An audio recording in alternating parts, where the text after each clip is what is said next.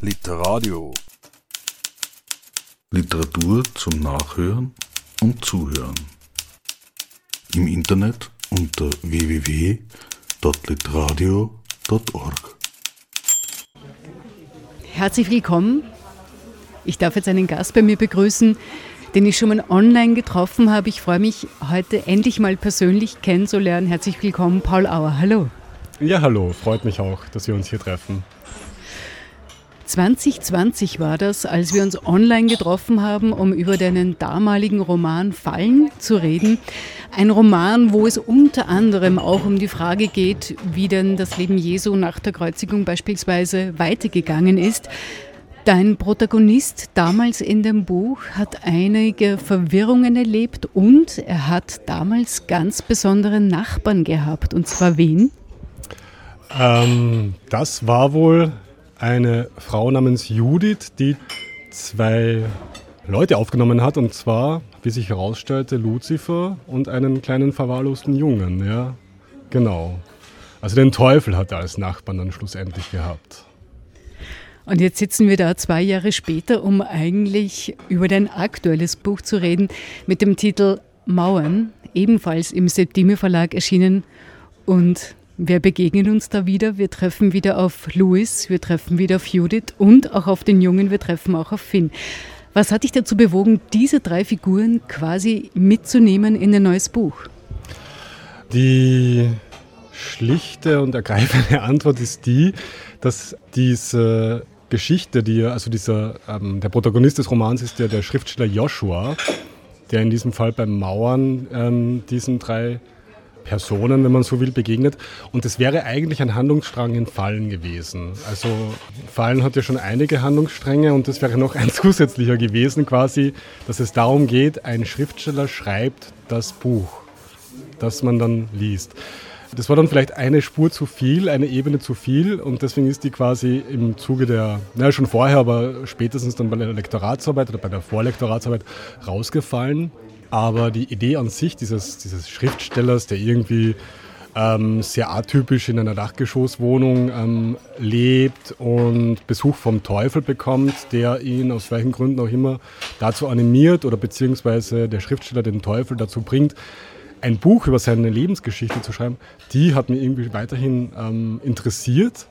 Dann habe ich halt die, die, vorhandenen Kapitel, die es einfach schon gegeben hat, genommen und geschaut, naja, was könnte daraus entstehen? Und dann ist ein Roman daraus entstanden quasi. Und deswegen sind diese Figuren eben nochmal aufgetaucht oder haben sich nochmal hier jetzt breit gemacht. Neben dem Herrn Belinsky. Stimmt, der Herr Belinsky, aber den kennen wir ja nicht aus Fallen sozusagen. Äh, Belinsky ist eine Figur, die du in deinem allerersten Roman, in deinem Debüt, Kärnten Ecke Ring, schon aufs Tableau gebracht hast. Genau, ja, also der hat sich dann irgendwie noch, auch noch reingeschlichen, weil ich ja eigentlich ganz gern, also ich, meine, ich liebe einfach beim Schreiben, das ist das, was mich beim Schreiben wirklich fasziniert, das, das Spiel mit, mit vielen verschiedenen Ebenen und auch ein bisschen so mit, mit Realität und Fiktion. Und ich finde zwar das autofiktionale Schreiben jetzt für mich persönlich jetzt nicht unbedingt sehr, sehr ähm, interessant. Also ich glaube nicht, dass ich in die Richtung weiterentwickeln werde oder in der Richtung weiter was schreiben werde. Aber bei diesem Roman Mauern jetzt quasi mit diesem Genre autofiktionales Schreiben zu spielen, also quasi diesen Schriftsteller Joshua so tun, als wäre das irgendwie angelehnt an, an, an meine Person, was es keineswegs ist, weil ich leider Gottes keine Dachgeschosswohnung am Burgring habe.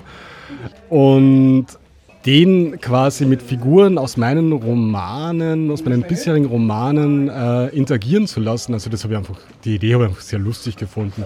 Und vor allem, weil sich ja ein Thema bei meinen beiden vorherigen Romanen schon herausgestellt äh, hat, was, was sehr präsent war. Und beim dritten jetzt quasi nochmal präsent geworden ist, nämlich der Größenwahn. Ja. Und sowohl ja irgendwie der Belinsky eine total größenwahnsinnige Figur ist, als auch der Lucifer an sich muss größenwahnsinnig sein. Ich meine, jeder, der irgendwie ähm, sich in Konkurrenz zu Gott stellt, hat etwas Größenwahnsinniges. Und ein Schriftsteller hat auch gewisse größenwahnsinnige Züge. Und ich habe das eigentlich sehr spannend gefunden, dann jetzt im dritten Roman in Mauern ähm, dieses Thema noch einmal mit, mit Figuren aus den beiden vorherigen Romanen und mit, mit einer neuen Figur äh, zu verknüpfen und zu verhandeln, wie man so schön sagt. Um noch genauer auf Joshua einzugehen, er ist Schriftsteller und er hat in der Geschichte zu dem Zeitpunkt, wo wir ihn kennenlernen, schon einen mehr oder weniger großen Bucherfolg gehabt mit einem Buch mit dem schönen Titel Hitlers Katze. Seine Großmutter beschenkt oder belohnt ihn für diesen Roman quasi mit einem ganz großen Erbe und er kann sich diese tolle Dachgeschosswohnung leisten und es klingt nach Glück pur, oder? Es klingt nach Glück pur, aber wie halt, es wäre ja kein Schriftsteller, natürlich findet sich ein Haar in der Suppe des äh, Glücks.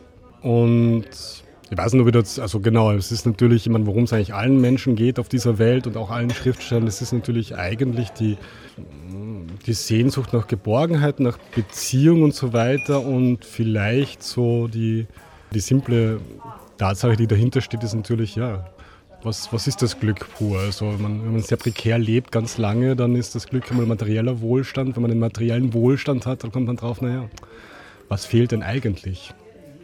Ich finde ja, dass er ein sehr, hm, wie kann man das diplomatisch ausdrücken, aber er, er schwelgt ja permanent in Selbstmitleid, wenn man so will. Also ich finde, er ist ein, ein, ein richtiger Nörgler und ein richtiger, der sich immer äh, benachteiligt fühlt, oder? Genau. Also er ist keine sehr sympathische Figur. Das ist vielleicht, ähm, ich meine, das, das wird dann vielleicht jeder Leser, jede Leserin selbst irgendwie für sich wahrnehmen.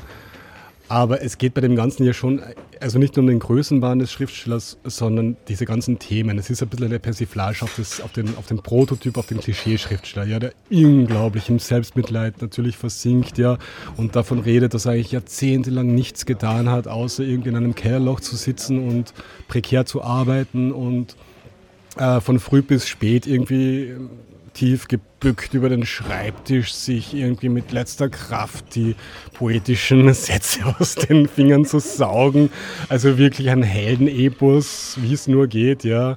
Und, und ähm, trotzdem nicht gesehen wird, nicht wahrgenommen wird, nicht die Anerkennung findet, weder von seinem Vater, von der Großmutter, ja gut, ja, immerhin ein bisschen Erbe, ja, dürften einige hunderttausend Euro sein.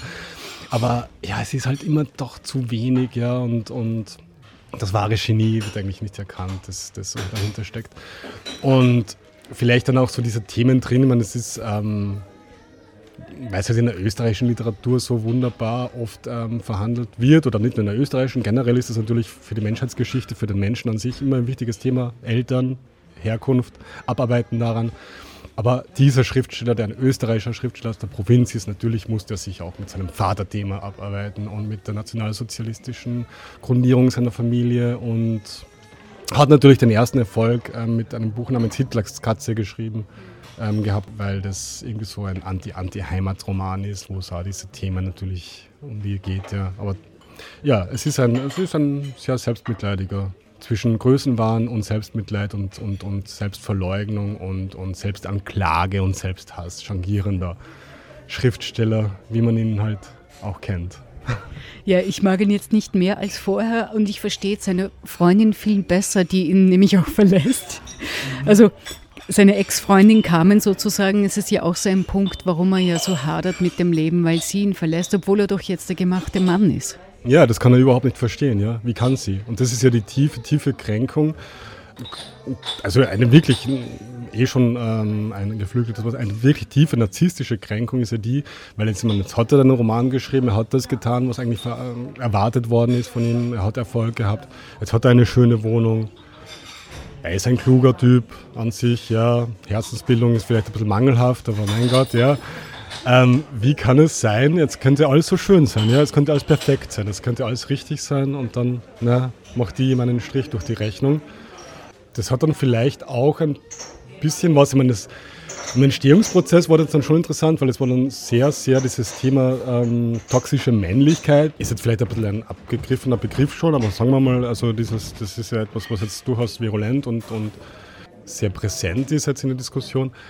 Das hat mich dann schon auch interessiert, ja, also immer, wo, wo passiert die? Und, und die passiert natürlich auch, also gerade Künstler, gerade männliche Schriftsteller, ja, also haben ja oft ein, obwohl sie sich als sehr reflektierte Menschen wahrnehmen, genau das, nämlich toxische Männlichkeit an sich. Und die verbunden ist mit Größenwahn und der wiederum nur aus einer Kränkung heraus ähm, entsteht, ja, also das ist eigentlich so ein bisschen ein Kreis. Ich habe jetzt sofort an Sigmund Freud denken müssen, weil er verbindet ja Traurigkeit oder Trauer tatsächlich auch viel mit Narzissmus. Und du hast es selbst schon gesagt, dass diese, dieses Verlassen von einer Freundin, dieses Verlassen werden ist eine tiefe narzisstische Kränkung.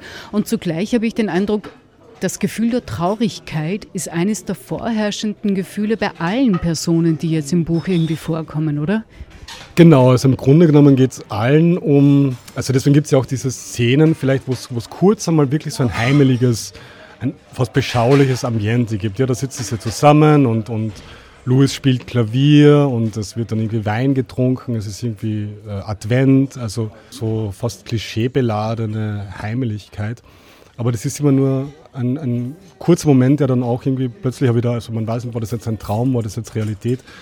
Also diese Sehnsucht nach einer nach, nach Geborgenheit, nach, nach einem Zuhause vielleicht, ja, das, äh, und die Traurigkeit darüber, dass das eigentlich eine, ein Wunsch bleibt, der nicht erfüllt werden kann oder nur zu Bedingungen erfüllt werden kann, die wiederum dem eigenen Narzissmus entgegenstehen. Also das ist immer so eine Ambivalenz, die da ist. Also man will zwar schon irgendwie diese Beziehung, dieses Heimelige, dieses äh, Aufgehobensein, aber ist man auch bereit, dann quasi was von sich zu geben. Ja? Und das, glaube ich, das, das, das ist dann diese Traurigkeit, die die Figuren, oder zumindest den Joshua auf jeden Fall sicher, sicher durch, durchziehen. Ja? Also ich glaube gar nicht, dass es irgendwas jetzt mit Corona, Lockdown und so weiter zu tun hat, aber natürlich jetzt diese, dieses ganze zurückgeworfen werden sein auf, auf sich selbst, was irgendwie, glaube ich, ja noch nicht, noch nicht zu Ende ist, also in unserer jetzigen Zeit, nur weil die Pandemie irgendwie halb zu Ende ist. Also Einsamkeit und Traurigkeit, ich meine, das sind einfach Themen, die, die bestimmen unsere Gesellschaft sehr. Es bestimmt ja auch Louis, aka Lucifer, der ja quasi mit dem Ansinnen an ihn herantritt, also an Joshua herantritt, seine Geschichte aufzuschreiben, weil was Louis ja eigentlich möchte, ist auch endlich dieses Teufelsein, dieses Böse hinter sich lassen. Er wünscht sich ja nichts anderes als eine ganz normale Familie und ein traditionelles Leben und, und gemocht zu werden und als Guter erkannt zu werden und deswegen der Auftrag an Joshua, dieses Weltbuch zu schreiben. Genau, damit er endlich gesehen wird, ja, was halt viele Menschen und nicht nur Menschen, sondern auch andere Geschöpfe ähm, in diesem Universum eigentlich wollen, ähm, nämlich nicht in ihrer, ja, wenn man so will, offiziellen Rolle wahrgenommen werden oder vielleicht nur in ihrer Oberflächlichkeit, sondern wirklich in ihrer, in ihrer Tiefe. Und ich glaube, das ist schon eine, also ohne jetzt da zu viel ähm, dem aufzubürden, aber grundsätzlich sind wir halt sehr leichtfertig in unseren Urteilen heutzutage, also in vielerlei Hinsicht über Menschen, die sehr apodiktisch und radikal teilweise vonstatten gehen, also wo es ja wirklich nur um oberflächliche Beurteilung geht. Ich meine, das ist einfach, ja, das ist, glaube ich, gar nicht so komplex zu analysieren. Das hat etwas mit den sozialen Medien zu tun. Und ich glaube, die Sehnsucht ganz vieler Menschen, dass sie eigentlich, also diese Sehnsucht danach Trost zu empfangen und verstanden zu werden, gesehen zu werden, die ist schon wahnsinnig groß in unserer Gesellschaft. Gleichzeitig die Möglichkeiten, dass das passiert, extremst gering geworden. Und das, ich meine, das hat zwar nicht mit einem Roman zu tun, aber ich denke mal, das ist auch irgendwie Grund dafür, dass wir halt ganz seltsame politische Strömungen haben. Haben wir es bei der Bundespräsidentenwahl gerade gesehen, weil es, glaube ich, einfach, also die Analyse immer zu sagen, ja, die Menschen sind einfach nur verwirrt, verblendet oder dumm oder was auch immer oder zu wenig gebildet, die greift zu kurz. Die Menschen sind wirklich teilweise verloren, glaube ich. Wenn jemand kommt und sagt, naja, ich meine, das ist ja die, die, das Grundübel des Populismus, wenn jemand kommt und sagt, so, ich verstehe dich und ich gebe dir Trost und auch noch dazu Zuversicht und Hoffnung, dann hat man schon seine Anhänger. Eben, ich habe auch manchmal den Eindruck, das ist so ein Versuch auch äh, der Komplexität zu begegnen, indem ich sie reduziere auf ein paar wenige Schubladen. Und das bedarf natürlich auch eine gewisse schnelle und oberflächliche Betrachtung. Genau, ja, und ich glaube, das, äh, was dem also Louis zumindest antreibt, aber vielleicht auch die anderen Figuren, das ist halt die Frage, wie sehr können wir eigentlich dem entkommen, was unser Schicksal also vielleicht auch sein sollte, also die zu uns, uns zugeschriebene Rolle. Und eine zugeschriebene Rolle hat jeder, jeder. Das wird man auch nie jetzt äh, loswerden. Ich meine, das ist das menschliche Leben, das ist das, ist das Menschsein an sich. Ja. Oder beim Joshua genauso, also die Rolle irgendwie so ein bisschen der der Versager zu sein. Ja? Und, und, und wie, wie sehr das eigentlich quasi einen immer noch antreibt, obwohl man dem schon längst entkommen ist. Ja? Aber, aber, aber diese zugeschriebenen Rollen und die Frage, können wir irgendwie ein anderer sein oder anders sein und auch anders wahrgenommen werden, das treibt die Figuren, glaube ich, sehr an. Und die Frage ist halt, ja, vielleicht auch heute, man ist auch etwas sehr Zeitgeistiges, wo es auch suggeriert wird, ein komplexeres Thema, aber grundsätzlich, wir können immer anders sein, wenn wir wollen, jeden Tag irgendwie. Dass das auch ein Versprechen ist, das nicht einzulösen ist, weil der Mensch ist halt doch sehr beständig, auch in seinen Themen. Das hängt aber auch ein bisschen mit deiner Umgebung zusammen. Insofern finde ich, weil das zeigt sich auch im Buch in, in seinem besten Freund oder langjährigen Freund Winter, der, glaube ich, auch ein Bild von Joshua hat. Und egal, wie lange die beiden befreundet sind und wie viel oder wie wenig Zeit sie miteinander verbracht haben, es bleibt immer ein gewisses, ein gewisses Bild da, das unveränderlich ist für Winter, was er von Joshua hat, sozusagen. Genau, ja, also das ist eh vielleicht etwas sehr ähnliches, umgekehrt natürlich genauso. Also der Winter ist quasi für Joshua so dieses, dieser Idealtypus des, des Normalen, ja, der irgendwie ein normales Leben ähm, lebt, mit, mit vielleicht so ein bisschen auch die Sehnsucht oft des, des dann prekär lebenden äh, oder in seinen eigenen Wahnsinnigkeiten gefangenen Schriftstellers. Mal wie leicht eigentlich die Leute haben, die einfach so einen normalen Job nachgehen, eine Familie gründen und irgendwie dann äh, ja, auf Urlaub fahren und ja, ist ja alles so easy. Ne? Also irgendwie ein bisschen eine Geringschätzung des, des Lebens, dass es irgendwie äh, weniger Komplexität beinhaltet oder weniger Tiefgang. Also, und umgekehrt genauso. Also dass eigentlich jemand, der so quasi in einem sehr mm, strukturierten Leben lebt, auf jemanden, der das nicht so macht, auch später, also dieses Bild wird auch immer weiter, weiter ähm, bestehen bleiben. Ja? Also auch wieder die Frage, wie sehr können wir so eigenen Rollen entgehen und ich meine, dass es oft sehr schwierig ist. Ich meine, das ist dann auch ein Grund, warum halt dann oft Freundschaften zerbrechen. Und nicht nur Freundschaften oder auch, auch äh, Eltern-Kind-Beziehungen. Ja? Ich meine, wie, wie kann es so weit kommen, dass jetzt irgendwie Kinder im Erwachsenenalter sich quasi scheiden lassen von ihren Eltern? Ich meine, das ist ja ein Thema, was irgendwie auch wieder, immer wieder vorkommt. Und ich glaube, da hängt es eben ganz oft zusammen, weil man einfach in Bildern drin bleibt, die halt ähm, einem gar nicht mehr entsprechen. Und das hat wieder was zu tun mit mangelnder Empathie. Ja. Sehe ich wirklich den Menschen, der mir gegenübersteht, oder sehe ich einfach das Bild, das ich auch brauche, um mein eigenes Selbstbild aufrechtzuerhalten? Ja. Also das muss ja quasi der sein, der ein bisschen entweder versnobbt, verspießert, verlottert, was er immer ist. Ja. Also das braucht man natürlich immer sehr. Man braucht ja immer auch so ein bisschen den Spiegel äh, gegenüber sozusagen von Dingen, die man vielleicht an sich selber nicht mag oder sich selber eigentlich auch wünscht. Ja. Aber du hast es eigentlich schon vorhin kurz angesprochen, du magst es, mit Verweisen zu arbeiten, mit so Verbindungen zu arbeiten, sei es jetzt zu deinen früheren Romanen, zu früheren Figuren aus deinen Romanen. Du hast doch immer wieder so kleine Themen, die da immer wieder auftauchen. Ich sage jetzt nur mal zum Beispiel Paul als Harlekin. Der Paul als Harlekin, ja, man, das ist erstens ein total entzückendes Bild, wirklich, ja. Und der ist in Fallen aufgetaucht zum ersten Mal. Jetzt, jetzt auch wieder, ja. Übrigens in Fallen, äh, das ist wahrscheinlich den meisten Fallen, kommt auch der Joshua K. schon einmal vor mit, mit dem Roman Hitlers Katze. Der Protagonist Christian schenkt seiner Mutter zu Weihnachten dieses Buch. Das ist ja schön, ja. Ähm, genau, Paulas Harlekin. Ich meine, natürlich, ich heiße Paul, ja. Das Bild ist von Picasso, der auch diesen Namen, diesen Vornamen hatte. Aber das Bild, das hat sowas unglaublich Schönes ähm, weil es so, ja, vielleicht den unschuldigen und eben, ich beschreibe es eigentlich eh so im Roman, den unschuldigen, aber sehr scharfsinnigen Blick des Kindes, der eigentlich, obwohl man ihn zum, zum Harlekin, zum Clown gemacht hat, was unglaublich Würdevolles ähm, hat. Also das Kind hat was sehr, sehr Würdevolles. Ja, und vielleicht geht es um das. Also das, ein, ein Kind ist wirklich in seiner Würde unverletzbar. Zumindest dieses Kind, das, das, das auf diesem Bild halt herabschaut. Ja. Ich denke jetzt gerade auch über Finn nach, weil Finn ist ja quasi der Verwahrloste, nicht der Verwahrloste, aber der Junge, der in Fallen schon vorkommt, äh, den Judith mit aufnimmt, gemeinsam mit Lucifer. Und er kommt jetzt auch wieder vor, nur jetzt ist er schon ein Teenager. Und irgendwie ist Finn ja ein recht entspannter Typ, kann man so sagen, aber eigentlich ist er reines Mittel zum Zweck. Ja, das ist eigentlich das, das Tragische bei ihm, also, also dass er im Grunde genommen der der ist, ich meine, das am Ende wird oder ist ja deutlich, der wirklich nicht gesehen wird in seinen Bedürfnissen. Also im Grunde genommen, also er ist, er ist, ungefähr 15, ja, also und ist eigentlich gegen seinen Willen äh, von seinem Zuhause fortgebracht worden, ja, lebt jetzt da gegen seinen Willen eigentlich bei fremden Leuten. Gegen seinen Willen muss er sich jetzt mit den äh, Neurosen dieses Schriftstellers Joshua irgendwie so ein bisschen mit beschäftigen. Und was er will, das ist eigentlich, spielt überhaupt keine Rolle ja, für, die, für die Erwachsenen, wenn man so will. Man, am Ende quasi kommt er eh kommt er eh zurück, wenn man so will, also in sein, in sein, sein Zuhause. Das ist vielleicht dann der nächste Roman, wer weiß, ja, wie es für den Finn zu Hause geht, wenn er zurückkommt in die Stadt in den Wolken, weil selbst dort wäre ja eigentlich, ähm, was man aus Fallen weiß, ähm, geopfert worden.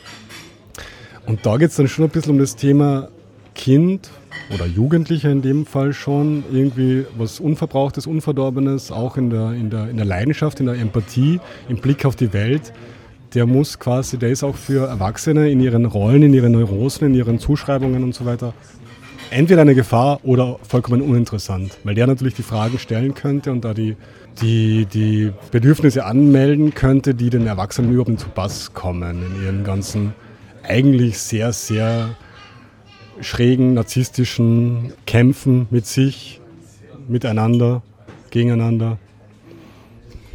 Tja, und wie auch Schrödinger seine Katze hatte, hat auch Joshua seine Katze oder imaginäre Katze mit dem schönen melodischen Titel Mauzi oder Mauz. Mutz, Mutz, genau. und die Katzen sind ja auch wiederum in Fallen auch schon vorgekommen. Du hast das mit den Katzen. Ja, in Kärntner Gering gibt es auch eine Katze, ich muss es sagen. Die banale Antwort könnte ich jetzt äh, geben, indem ich mich als, ähm, passt auch zu meiner Generation, natürlich war ich so mit 10, 11, 12 Michael Jackson-Fan. ja, der kommt auch vor. Der kommt auch vor, ja, zum Thema Größenwahn, genau, weil ich meine, das ist ja der Prototyp des Größenwahnsinnigen. Und ich glaube, irgendwo haben wir gelesen, in jedem Video von Michael Jackson kommt eine Katze vor. Also in Billie Jean auf jeden Fall und auch in, nein, ist ja wurscht, ja, also das, auch in Black or White. Na gut, wir reden jetzt nicht über, über, über, über Michael Jackson, aber das war jetzt auch nicht der Grund, warum ich jetzt sage, in jedem meiner Romane muss eine Katze vorkommen.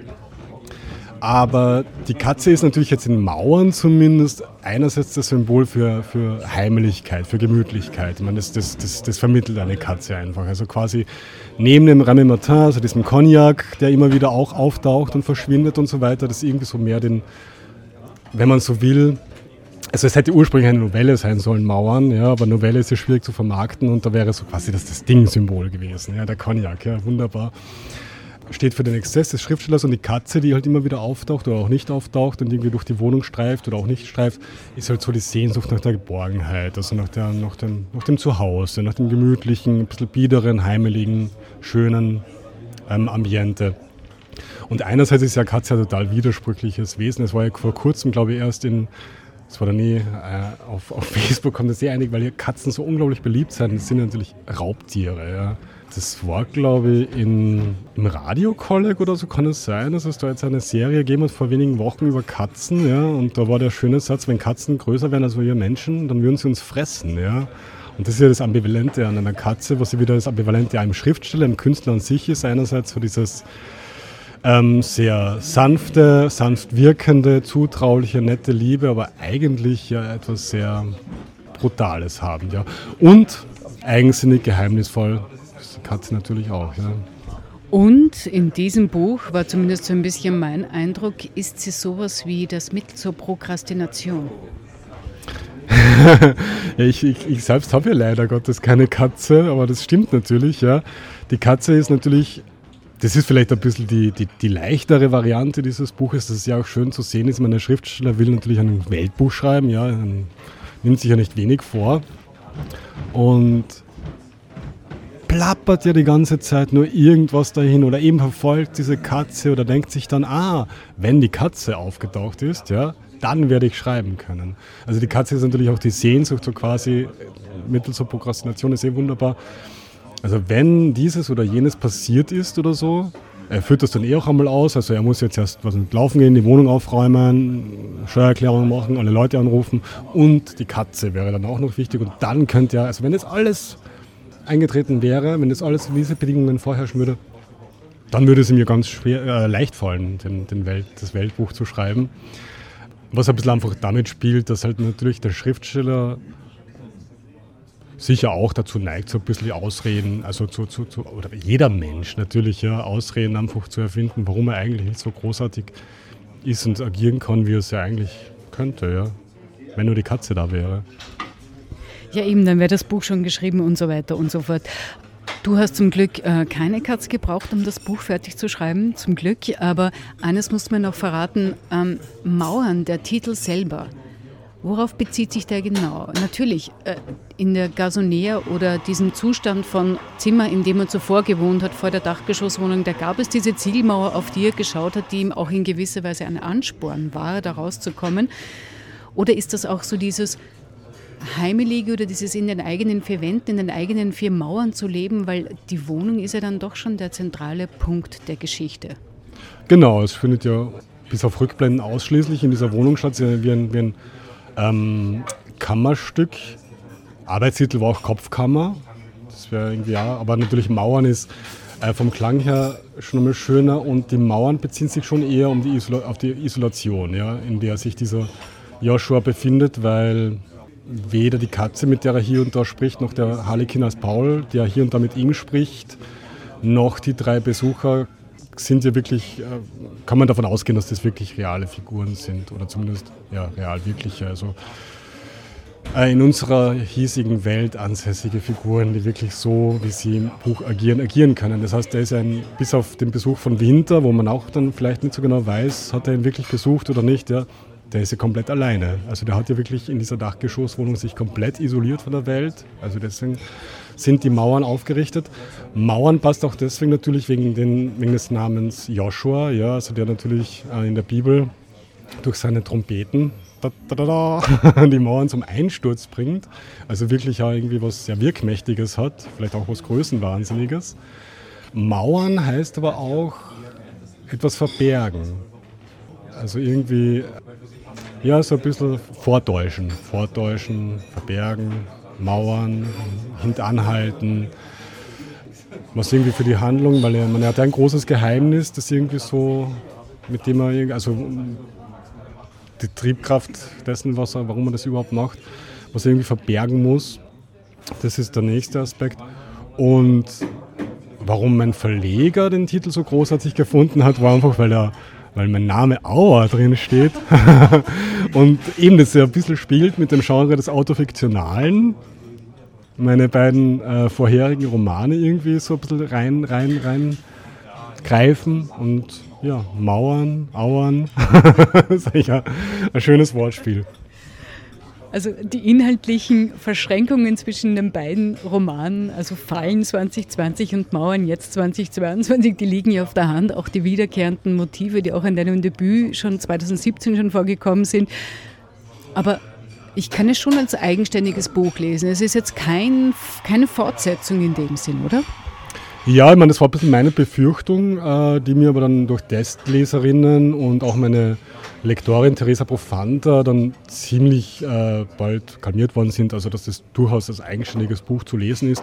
Aber natürlich, was jetzt irgendwie ja nett ist, also ich meine, jetzt bin ich zwar kein Marketing-Experte, aber ich glaube, es ist, es ist ganz interessant, denke ich mir, für Leserinnen ähm, dann zu schauen, okay, wohin führt es eigentlich und wie, wie, wie schaut es in diesem Universum weiter aus? Also wenn man jetzt irgendwie mehr über diesen Lucifer wissen will, über Louis und Judith und Finn, schauen, was halt in Fallen so geschrieben wird. Und bei Belinsky, der ja am Anfang und Ende von Mauern auftritt, ja, was ist das eigentlich für ein, für ein Typ? Also irgendwie so finde ich die Idee total spannend, so ein, ein kleines Universum zu kreieren. Ja. Also ich, meine, ich weiß nicht, ob es beim nächsten Roman jetzt wieder irgendwie so Anknüpfungspunkte geben wird, aber irgendwie so das, das, das ist ein großes Wort, aber das Werk eines Schriftstellers als Gesamtheit zu sehen und irgendwie die einzelnen Bücher so als Teile, die man schon irgendwie einzeln lesen kann, aber irgendwie als, als im, im Gesamten dann an, an noch vielleicht noch ein anderes Bild ergeben. Die Vorstellung finde ich total schön. Also ich erwarte im nächsten Roman zumindest Katzen, äh, Querverweise zu biblischen Themen und Figuren und äh, vielleicht auch den einen anderen Hinweis auf einen Film, weil ich habe zum Beispiel M, die Botschaft, die Joshua dazwischendurch auf einem Zettel kriegt, wo nur ein Buchstabe, nämlich M draufsteht. Ich habe sofort an äh, Fritz Lang denken müssen. Ja, und es wird ja auch irgendwie ein Mörder gesucht vielleicht. Insofern danke fürs Gespräch, danke für die Zeit, Paul Auer, danke für das Gespräch zum Buch Mauern, dein aktueller Roman im Septime Verlag erschienen. Man darf gespannt sein, wie es weitergeht. Ich freue mich schon jetzt auf ein Wiedersehen und wünsche alles Gute. Dankeschön. Vielen Dank, es war sehr angenehm. Danke sehr. Literadio Literatur zum Nachhören und Zuhören. Im Internet unter www.litradio.org.